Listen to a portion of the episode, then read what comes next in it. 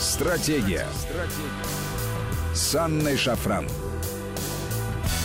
Добрый вечер, друзья. Это Вести ФМ, студия Анна Шафран. И сегодня с нами Владимир Сергеевич Васильев, главный научный сотрудник Института США и Канады РАН, политолог, американист. Владимир Сергеевич, приветствуем вас.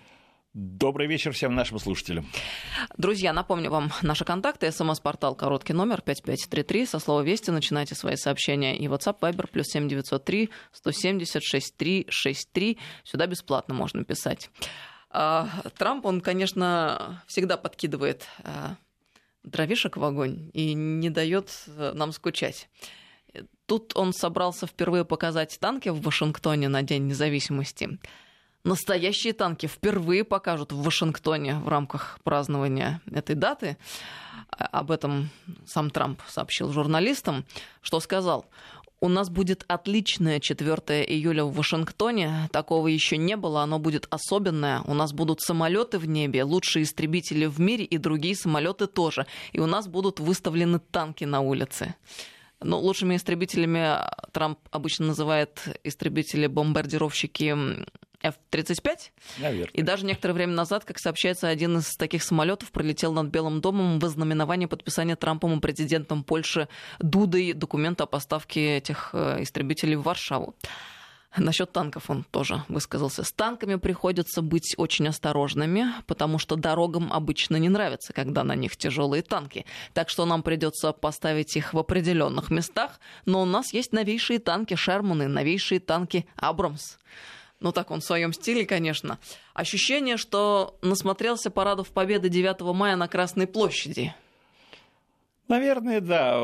Дело все в том, что как только Трамп пришел, э, ну, собственно говоря, заступил на пост президента Соединенных Штатов Америки, он действительно заявил о том, что хочет придать, ну, э, празднованию вот, Дня независимости, Дня основания Соединенных Штатов Америки 4 июля ну, если хотите, такую военную направленность, продемонстрировать ее военную мощь. Ну, вот ни в 17 ни в 18 году вроде бы этого не состоялось, под влиянием обществен... Э, под, там, давления общественного мнения высказалось, может быть, естественно, демократы против, потому что такого никогда не было. Это в Америке тоже есть своя, свои принципы традиций.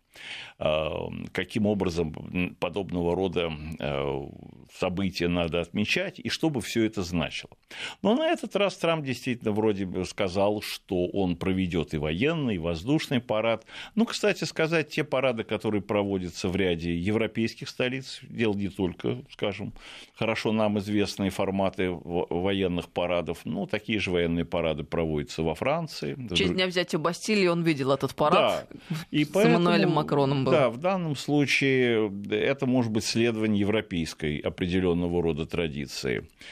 Естественно, что ну, эти новации не нравятся, потому что в данном случае американское, если так можно выразиться, общество при Трампе все более милитаризируется, все более большую, что ли, называется, роль и значение приобретают э, военные. И в Америке, может быть, считается, что военные парады это действительно отражение ну, такого курса на дальнейшую, что ли, милитаризацию американского общества, когда военные и близкие к ним круги, военно-промышленный комплекс будут э, играть все большую и большую роль, что непосредственным образом связано, ну, скажем, с рекордным сегодня бюджетом, который э, вот рассматривает Конгресс и, в общем, ну, может быть, формально э, в результате, я не знаю, ближе к осени ожесточенной политической борьбы э, какие-то очередные рекордные показатели будут приняты. Ну, фигурирует цифра 750 миллиардов долларов. Это по, по статье военные полномочия. Это не совсем реальные деньги. Но меня лично насторожил один момент, что когда в Сенате обсуждалась вот эта военная заявка, потому что она параллельно сейчас идет, как бы Пентагон обсуждает э, бюджет Пентагона обсуждает Сенат и Палата представителей, а потом на согласительной комиссии. Но меня насторожил тот факт, что военный бюджет в 750 миллиардов прошел э, Сенат США я бы сказал, понимаете, с необычайным соотношением голосов. 86 на 8 против. то есть 30 с лишним демократов, которые традиционно выступают против, в общем, присоединились э, ко всей республиканской фракции. Вот, скажем, те 86 плюс 8, ну, у нас еще там получается 6. Вот 6 как раз те, которые отсутствовали, это те в основном сенаторы, они просто решили не голосовать, которые сейчас участвуют вот в президентской гонке. Я имею в виду Элизабет Уоррен, Сандерс, там, Камила Харрис. Они, э, что называется, решили пока воздержаться, если так можно выразиться. И вот этот момент очень тоже настораживает, потому что до этого республи... демократы выступали решительно против э, резкого такого увеличения военных расходов, тем более что то, что сегодня предлага... предложил Трамп, это, ну, э, то, что предложил Трамп, это, э, это увеличение идет за счет э, сокращения социальных расходов. Это однозначно. Это вот не новые какие-то, не маневр бюджетными ресурсами, а это именно резкое сокращение социальных расходов. И почему демократическая фракция вот так вот поддержала этот военный бюджет? Ну, с моей точки зрения, здесь есть какая-то повод задуматься задуматься э, вот, о том, что вот эти вот милитаристские тенденции начинают все больше э, э, как бы ну, что ли, в американское общество, как бы в сознание проникать. Может быть, это может быть связано с тем, что все-таки последнее время как-то, может быть, поддержка Трампа где-то усиливается, или, по крайней мере, его патриотическая риторика, она ну, доходит, может быть, сегодня до сознания избирателей, и демократы начинают понимать, что здесь тоже надо быть весьма осторожным, потому что это, это вещь, она э, в год выборов может быть весьма амбивалентной, вот такое вот э, как бы резко, если хотите, чтобы не быть даже обвиненным в антиамериканских тенденциях.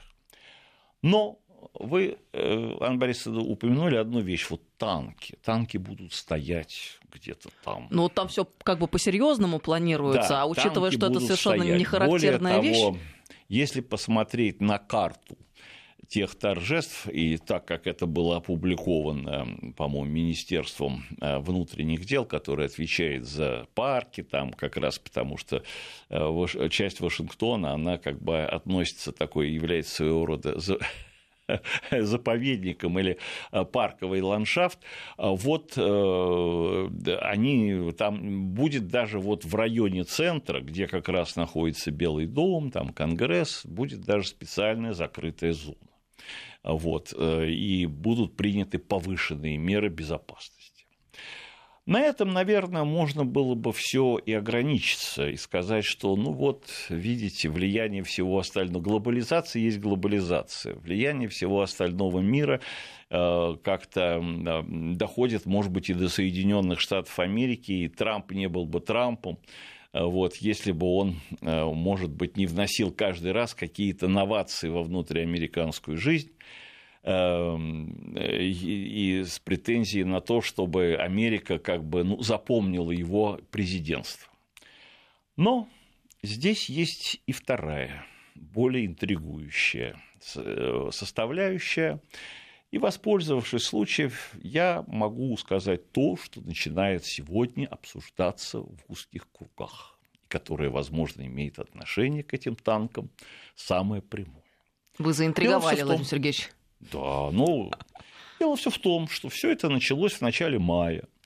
В начале мая, когда один из э, американских юристов э, сказал, что по, по итогам работы комиссии Мюллера, что вот комиссия Мюллера два с половиной года украла у Трампа президентство. Неплохо бы добавить. Вот не избрать его, а добавить к Трампу, как говорится. То есть к сроку вот текущему вы хотите да, сказать? Да, да, да, ну просто вот взять и продлить сроки его полномочий. Это очень оригинально. А, да, украл вот он два с половиной года. Ну, такого тоже не было. Но с другой стороны, что было, да. то было. Э, ну, он как юрист, он, ну, может быть, сторонник Трампа по итогам, вот, что действительно был паралич в работе администрации, что действительно Трамп говорил, что ему не дали выполнить там предвыборные обещания. Да, это происки его врагов, да, это беспрецедентно. Ну, давайте добавим два с половиной года. Раз вы украли, значит, давайте их добавим. Однако дело этим не кончилось. Э, вы знаете, что как раз где-то дней 10 назад Трамп решил такой тролль опубликовать э, на своем опять твите, что он будет пожизненным президентом. Он будет избран и в 20-м, и в 24-м. Этот э, тролль у нас очень хорошо разошелся. И все решили, что Трамп очень хорошо троллит. Но тут-то поползли другие слухи. И эти слухи имеют прямое отношение – кстати сказать, к итогам президентской кампании 2016 года. Смысл этой истории был очень простой. Он даже дошел до свое, получил свое отражение во время теледебатов Хиллари Клинтон, когда она вдруг сказала, а вы признаете результаты выборов? Вот тут Трамп, ну это американская традиция, вот тут Трамп и повел себя. Ну, судя по настроению, скажем, Трамп сказал, надо будет, признаю, ну, как выборы сложатся. И вдруг у него была это в запасе. То есть отход вот от этих традиций, только наоборот, взять и не признать результаты выборов. Но в данном случае ситуация была прямо противоположная. Трампу вдруг повезло. Он победил. Сам вот, того ему, не ожидая. как говорится, надо было бежать, и он тут же, конечно, эти результаты признал. Но, на, но тут американская традиция, что его должна была поздравить э, и признать свое поражение проигравшая сторона. Вот Хиллари взяла э, что называется, паузу, по-моему, в течение там полусуток или суток, и Э, собственно говоря, вот слухи поползли, что именно Хиллари Клинтон не хочет признавать результаты выборов. И по существу, наверное, так оно было, но на нее нажал Обама. И, в общем, вот это вот признание своего поражения было вот прямое ультимативное требование Обамы. Признай свое поражение, сохрани американскую традицию, жизнь на этом не кончается, будут еще другие выборы и так далее. Вот в Америке поползли слухи то есть еще и запасной вариант у Трампа. Вот мы сейчас говорим там Байден или Сандерс, а Трамп может не признать результаты выборов, но уже в качестве президента. А что будет, если он не признает а, выборы? А вот, понимаете, вот здесь и начинается. Вот сегодня, как говорится, появились уже это, это не высосано из пальца, появились уже всевозможного рода слухи, и это, вернее, сегодня обсуждается, ну, если хотите, в политических кругах Вашингтона что это возможно. Вот мы все думаем, кто там победит, сколько чего наберет. Но вот э, в зависимости от каких-то конкретных обстоятельств Трамп может эти результаты не признать. Но в данном случае, если он, как действующий президент, их не признает или, по крайней мере, относит их на какой-то э, ну, скажем, на юридическое разбирательство. То есть он может, скажем, там, обратиться в Верховный суд, начать всевозможного рода процессы пересчета голосов. Все зависит от того, каким образом некоторая ситуация может сложиться. Но зная Трампа, он может уцепиться за все, что угодно, и сказав, что э, тут были результаты подтасованы, э, там каким-то образом э, имели место вот эти вот караваны или имели место поезда какие-то. Короче говоря, вот если сложится такая ситуация, то Трамп может эти результаты не признать. И вот тут начинается очень интересная вещь а в какой степени, например, непризнание выборов и вот то, что Трамп сказал, а я остаюсь президентом. Да, может повлиять на продление полномочий президента действующего.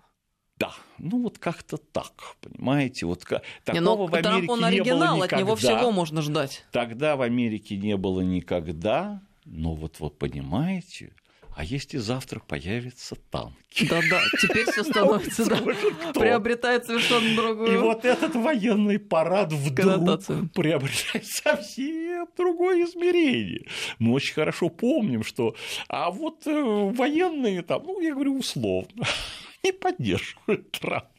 Да, не надо признавать вот этих результатов выборов. Пускай Трамп дальше остается в Белом доме.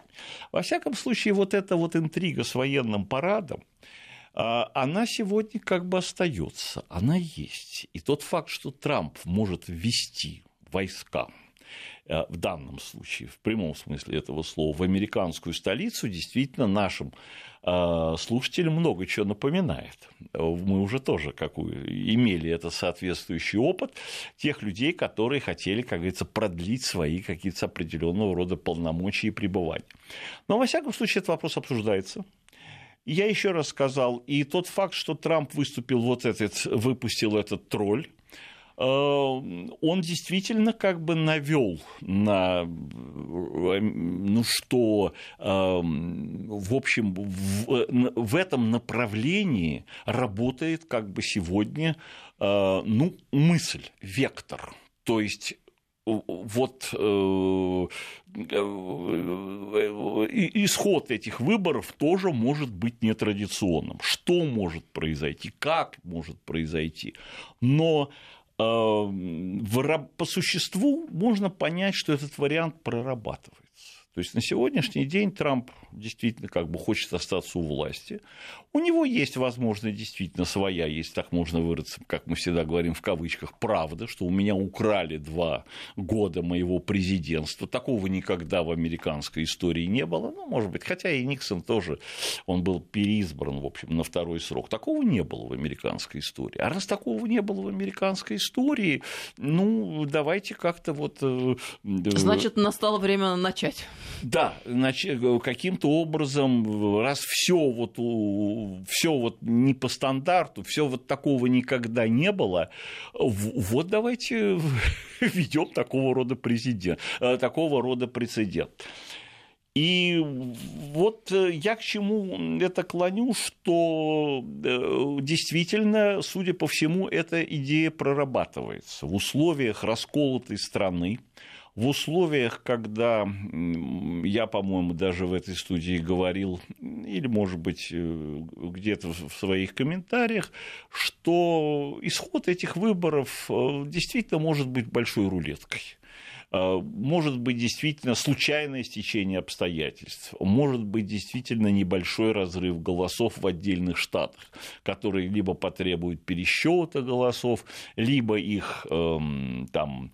Э, э, надо будет опротестовать результаты, но есть какой-то, наверное, и вот эта вот э, ситуация, ну, если хотите, введение в стране чрезвычайного положения. И, кстати, вот то, что произошло в начале этого года, когда Трамп на 35 дней закрыл правительство, а потом ввел чрезвычайное, национальное чрезвычайное положение в связи э, с э, необходимостью вот постройки стены и выделения там 8 миллиардов э, этих долларов на строительство вот этой вот стены, почему все сразу, как говорится, встали в решительное в такое в каре?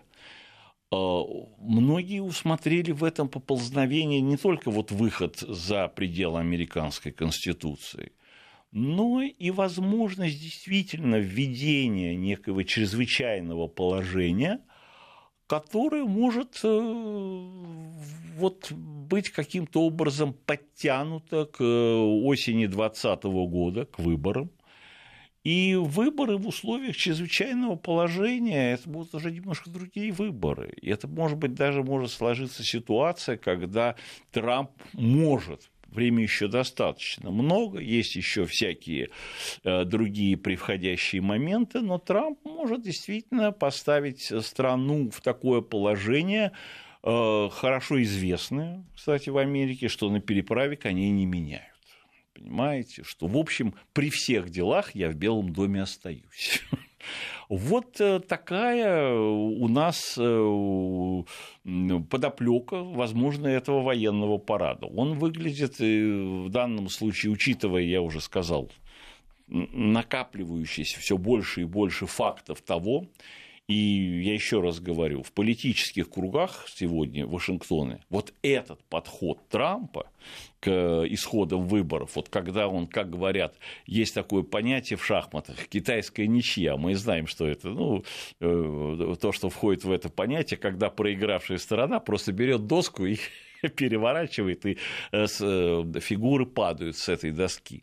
Но, тем не менее, э, вот поскольку у нас Трамп всю жизнь меняет какие-то правила политических игр, то это одна из вот этих возможностей, она, видно, есть и прорабатывается. Мы сейчас прервемся на несколько минут на новости. С нами сегодня Владимир Сергеевич Васильев, главный научный сотрудник Института США и Канады РАН. Напомню, контакты 5533 Вести, СМС-портал, WhatsApp Viber, плюс 7903 170 6363. Стратегия. Стратегия. С Анной Шафран. Просто Продолжаем беседу. С нами в этом часе сегодня Владимир Сергеевич Васильев, главный научный сотрудник Института США и Канады РАН. 5533 Вести, СМС-портал, WhatsApp Viber, плюс 7903 176 363. Конечно, удивительные картины вы нам новые представили, Владимир а, Сергеевич. И последнюю, чтобы закончить эту тему, Анна Борисовна. Были ли когда-нибудь в американской столице войска? Вот я хочу сказать, что были. Это эпизод 1932 года. В Америке в этот момент находился разгар сказать, экономического кризиса. И в тот период, э, по-моему, если не ошибаюсь, это было лето 1932 года, был так называемый знаменитый поход ветеранов когда вот отчаявшиеся ветераны пришли требовать, а в тот период не было ни законодательства ветеранов, вот они пришли, разбили палаточные городки и по существу, если хотите, оккупировали вот Вашингтонскую, так сказать, американскую столицу, требуя, чтобы вот были удовлетворены их требования. И, в общем, это было вот... Этот эпизод, ну, может быть, его замолчали, но, тем не менее, он состоялся, потому что Гувер, понимая, что ситуация идет как бы очень резко и на конус, и поскольку он имеет дело с бывшими военнослужащими, в общем, ввел в американский, ввел в столицу войска, которыми командовал, кстати, по-моему, я не знаю, был ли он тогда генералом или полковником Изенхауэр, Дуайт Давид, будущий президент США. Э, против этого, по-моему, выступал МакАртур, но, короче говоря, войска вошли и разогнали ветеранов. И, в общем, этот эпизод, естественно, по многим, э, ну, из-за тех событий, которые в давности происходили, он остался без э, таких ну, что ли, без, без какого-то продолжения, если так можно выразиться. Это была такая полицейская акция. Но на самом деле, э, по всей видимости, э, та ситуация, которая складывалась и которую очень хорошо понимал Гувер, что вот та кризисная ситуация, которая сложилась именно вот в начале 30-х годов в Соединенных Штатах Америки и появление Рузвельта, это действительно создает альтернативу, очень серьезную альтернативу американским сложившимся социально-экономическим порядкам. Рузвельт – это не тот президент, который, можно сказать, что он продолжит ну да, ну, кандидат от демократической партии Рузвельт, что он продолжит некую такую линию центристскую. Э, Рузвельт уже тогда считался левым кандидатом, который действительно может изменить многое, что в Соединенных Штатах Америки, и он многое что изменил.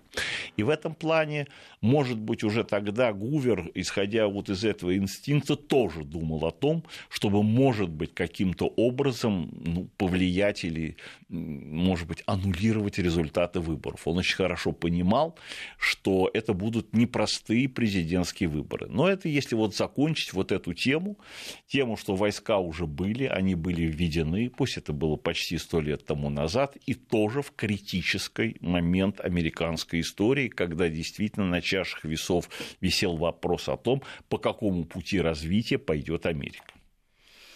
Очень интересно, прямо интрига разворачивается, но Ждать-то осталось недолго, на самом деле. Время очень быстро бежит. Завтра все и увидим. 55 лет назад в США окончательно покончили с сегрегацией расовой. Да. Только для белых такие таблички вот были символом, собственно, этой сегрегации. Были приняты там постановления и так далее. Но вот о чем сейчас говорят? Э, в частности в американской прессе, что в последние годы в США наблюдается рост преступлений на почве расовой ненависти, а избрание президентом Дональда Трампа вызвало еще большую поляризацию общества. И э, даже видные интеллектуалы предрекают, что Штаты могут вновь пережить ну, можно сказать, гражданскую войну после 2020 года. Вот насколько э, это вероятно и как могут здесь развиваться события, и насколько соответствуют действительности вот эти вот представления, как по-вашему? Ну, обстановка... Здесь я должен сказать одну такую тоже, я продолжу в таком случае, э, ну, если хотите, конспирологическую линию. Я понимаю, ну, должна быть, наверное, интрига и во второй части. Есть э, некая, возможно, каноническая версия, я уж не знаю, как она там выглядит, э, борьбы за права и, в частности, принятия вот этого закона о гражданских правах 1964 года. Ну, понятно, сколько там у нас уже 55 лет, отмечается как раз очередная годовщина. Но то, что происходило в Америке в начале 60-х годов при администрации Кеннеди, было не совсем, э, если хотите, движение снизу. Это было движение сверху. И, в общем, э, и, собственно говоря, это была именно революция сверху, которую возглавил сам Джон Кеннеди – ну, так, и тоже отличился еще и тот же Линдон Джонсон. То есть они по существу и вывели э, афроамериканцев, как это принято сейчас говорить, на улицы. И это движение активно поддерживалось сверху. И я в этой связи последнее, что хочу напомнить, что вот 28 августа, может быть, это будет тоже отмечаться в 1963 году, когда состоялся впервые вот этот марш уже не военных, а вот этот марш э, афроамериканцев на Вашингтон, когда пришли сотни тысяч, делегация была принята лично Кеннеди в Белом доме. И по существу власть сказала дальше, то есть власть послала мощный сигнал. Раскачивайте до, лодку и дальше. Ее раскачали. Ее раскачали именно для принятия этого закона, для того, чтобы... И, в общем, все 60-е годы, ну, если хотите, э, мы знаем, полыхали американские э, полыхали американские пригороды, города, Нью-Йорк, Чикаго, Лос-Анджелес. А, вот. Я даже вам скажу, что мне лично пришлось, может быть, вот как раз так получилось, сейчас, возможно, там эти дырки замазали, но то, что я увидел где-то в начале 70-х годов в Чикаго, меня потрясло. Вы понимаете, это на десятки километров сожженные дома, а, ну, если хотите, Сталинград в миниатюре. Это надо было видеть, что это... Я еще То есть вы серьезно это, да? Если бы я не видел это собственными глазами, Южная Чикаго, которая все горело, и негры, это афроамериканцы, все это спалили и подпалили. Ну, правда, там тут есть еще вторая спросить, ну а как же тут? А тогда э, пошло, а мы сейчас вам дадим помощь, мы будем строить вам новые жилища. Ну, раз вы будете нам строить новые жилища, спалим старые, ну вот мы действительно без крыши над головой, срочно нам стройте эти. И это была, кстати сказать, очень действительно интересная программа, она э, чего когда сошлась на нет, это программа именно э, реновации американских городов. А, но эти пожары действительно Америку подпалили сверху. На сегодняшний день, э, в общем, можно понять, что в ряде случаев, и как раз то, что произошло в Шарлоттсвилле, и то, как из, от ситуации где-то идет наверху, э, то есть наверху демократической партии Соединенных Штатов Америки, эта ситуация может повториться. Она именно связана сегодня с очень такими более сложными проблемами.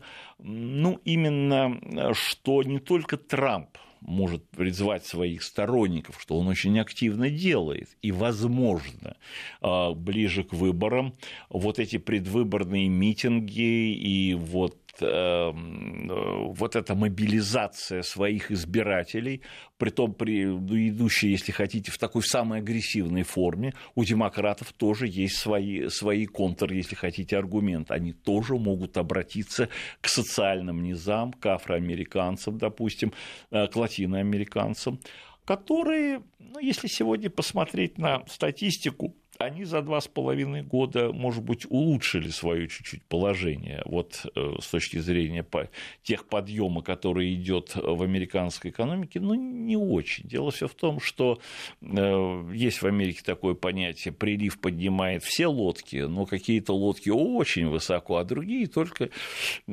на чуть-чуть, вот как говорится, на чуть-чуть.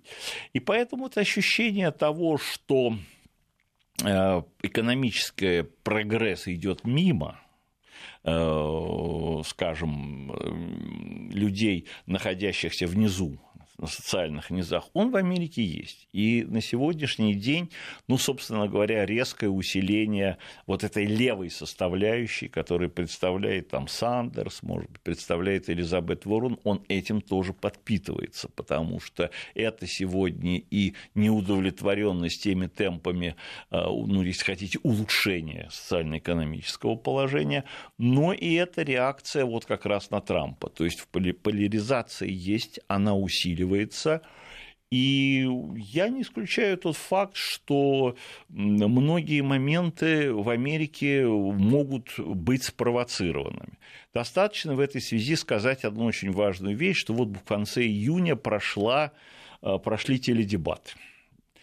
Теледебаты, и между кандидатами э, э, демократической партии, и, собственно, главным которым, главной интригой или, что ли, главным, ну, таким, главным особенностью, там, не будем английское слово употреблять, вот главной, главной примечательностью этих дебатов была полемика Камилы Харрис которая представляет, в общем, как бы интересы афроамериканцев по отношению с Байденом. И вот этот, как раз их полемика в рамках демократической партии позволила как раз э, очень сейчас резко вырваться вперед э, Камиле Харрис.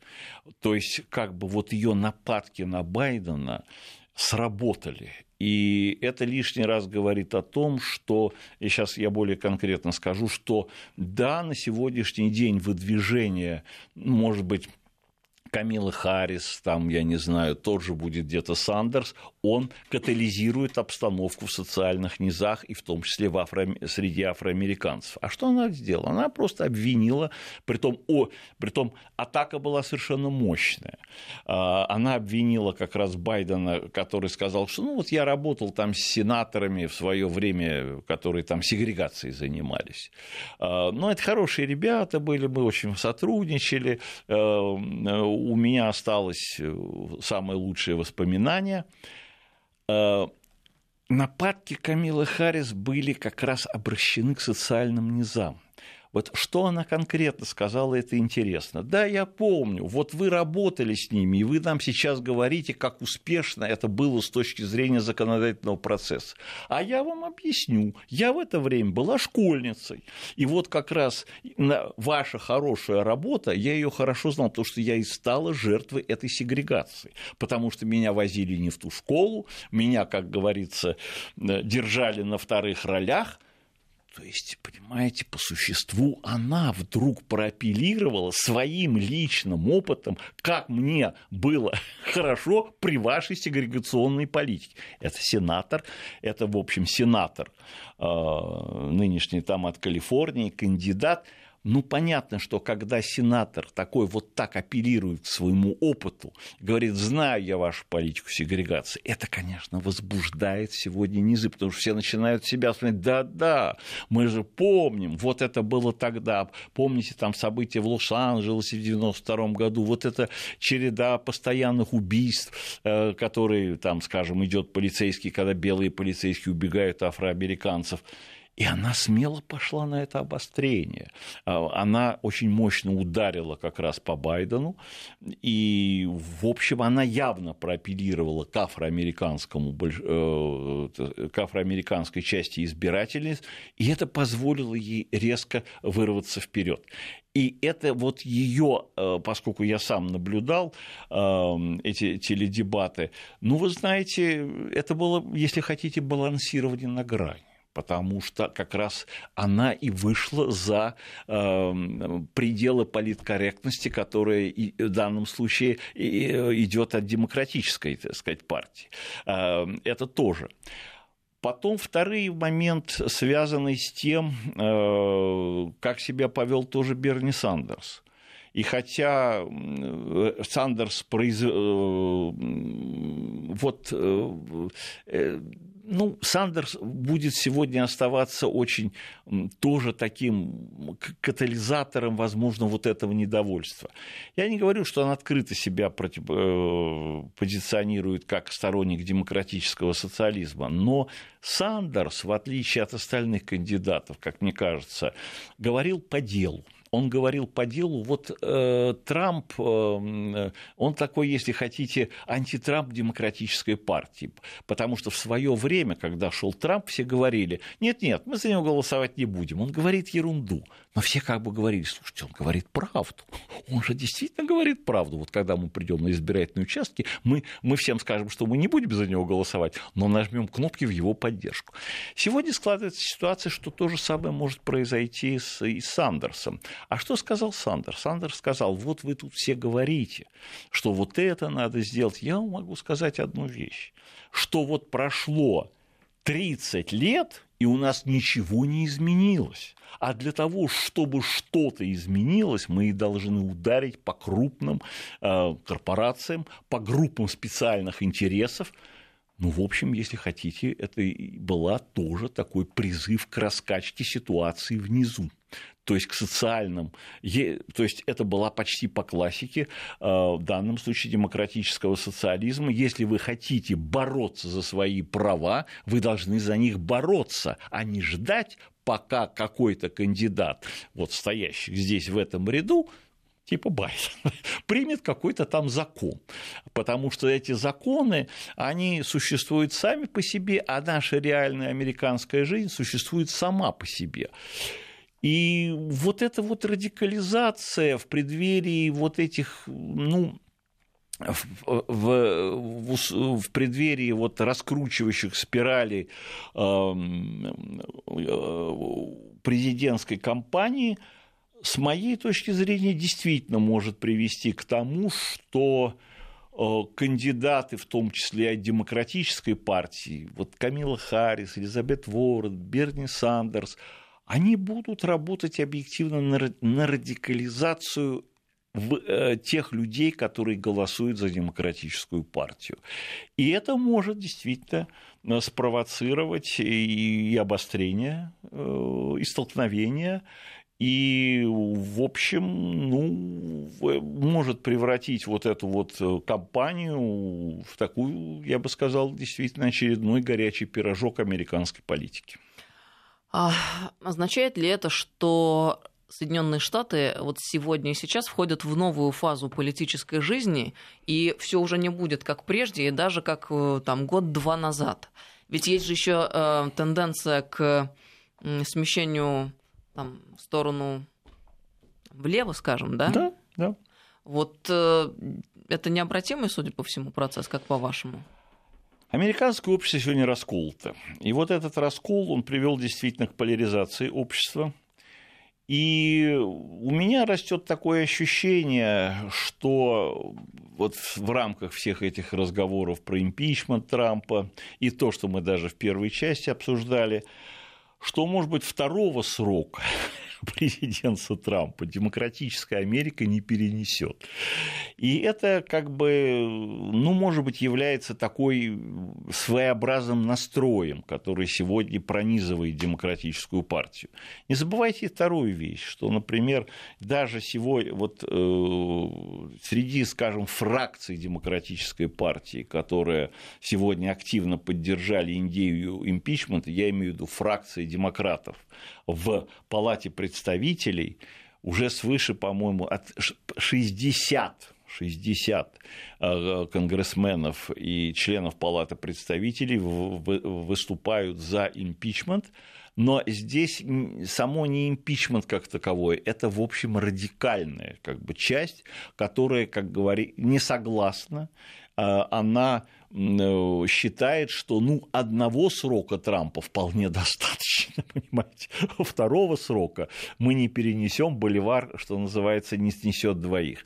Поэтому вот эта поляризация, она нарастает, и, конечно, вот эти вот тролли, которые Трамп иногда пускает, а я там навечно остаюсь, я всегда, вот я теперь приехал в Белый дом и поселюсь тут поскольку я такой, ну что ли, специалист по недвижимости, то теперь это будет, я приватизирую эту недвижимость, это будет очередной мой Трамп Тауэр, вот я тут, мне тут нравится, Милании нравится, Уже детям нашим нравится.